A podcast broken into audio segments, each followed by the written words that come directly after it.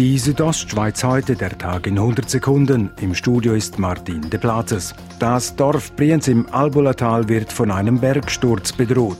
Christian Gartmann, der Medienverantwortliche der Gemeinde Albula, sagt, man weiß im Moment, dass es sehr unwahrscheinlich ist, dass das im nächsten Monat kann der Fall sein kann. Allerdings nachher kann dann im nächsten Jahr, in den nächsten zwei oder drei Jahren durchaus ein größerer Bergsturz stattfinden. Aus Sicherheitsgründen informierte die Gemeinde die Bevölkerung über das Vorgehen, falls eine rasche Evakuierung des Dorfes nötig sein sollte.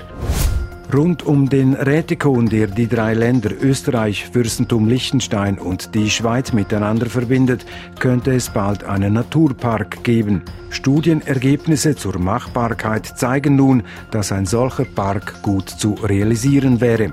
Das Schweizer Teilgebiet fällt auf das Prättigau. Dazu sagt der Projektleiter Stefan Forster. Es ist gut fürs Prättigau, weil es genau die Strategie ist, die man jetzt schon probiert zu umsetzen und somit das wird sehr gut unterstützt werden durch den Naturpark.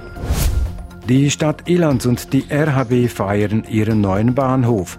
Nach einer Bauzeit von zweieinhalb Jahren und Kosten von 30 Millionen Franken wurde der neue Bahnhof in Ilanz heute offiziell dem Betrieb übergeben. Damit erhalte Ilanz einen zeitgemäßen und behindertengerechten neuen Bahnhof, sagt RHB-Sprecherin Yvonne Dünzer. Kurzum, eine richtige ÖV-Drehscheibe für, für selber. Eine Meldung der Berner Kantonspolizei über ein gestohlenes Auto sorgte heute in der Früh bei der Stadtpolizei in Chur für einen Einsatz.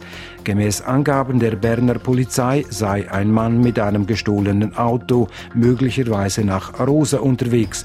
Die Stadtpolizei Chur konnte den Fahrer kurze Zeit später an der Arosa Straße stoppen. Beim 32-jährigen Mann wurde von der Polizei festgestellt, dass dieser nicht fahrfähig war. Es wurde eine Blut- und Urinprobe angeordnet. Der Führerausweis wurde dem Mann abgenommen, teilt die Churer Polizei mit. Die Südostschweiz heute, der Tag in 100 Sekunden, auch als Podcast erhältlich.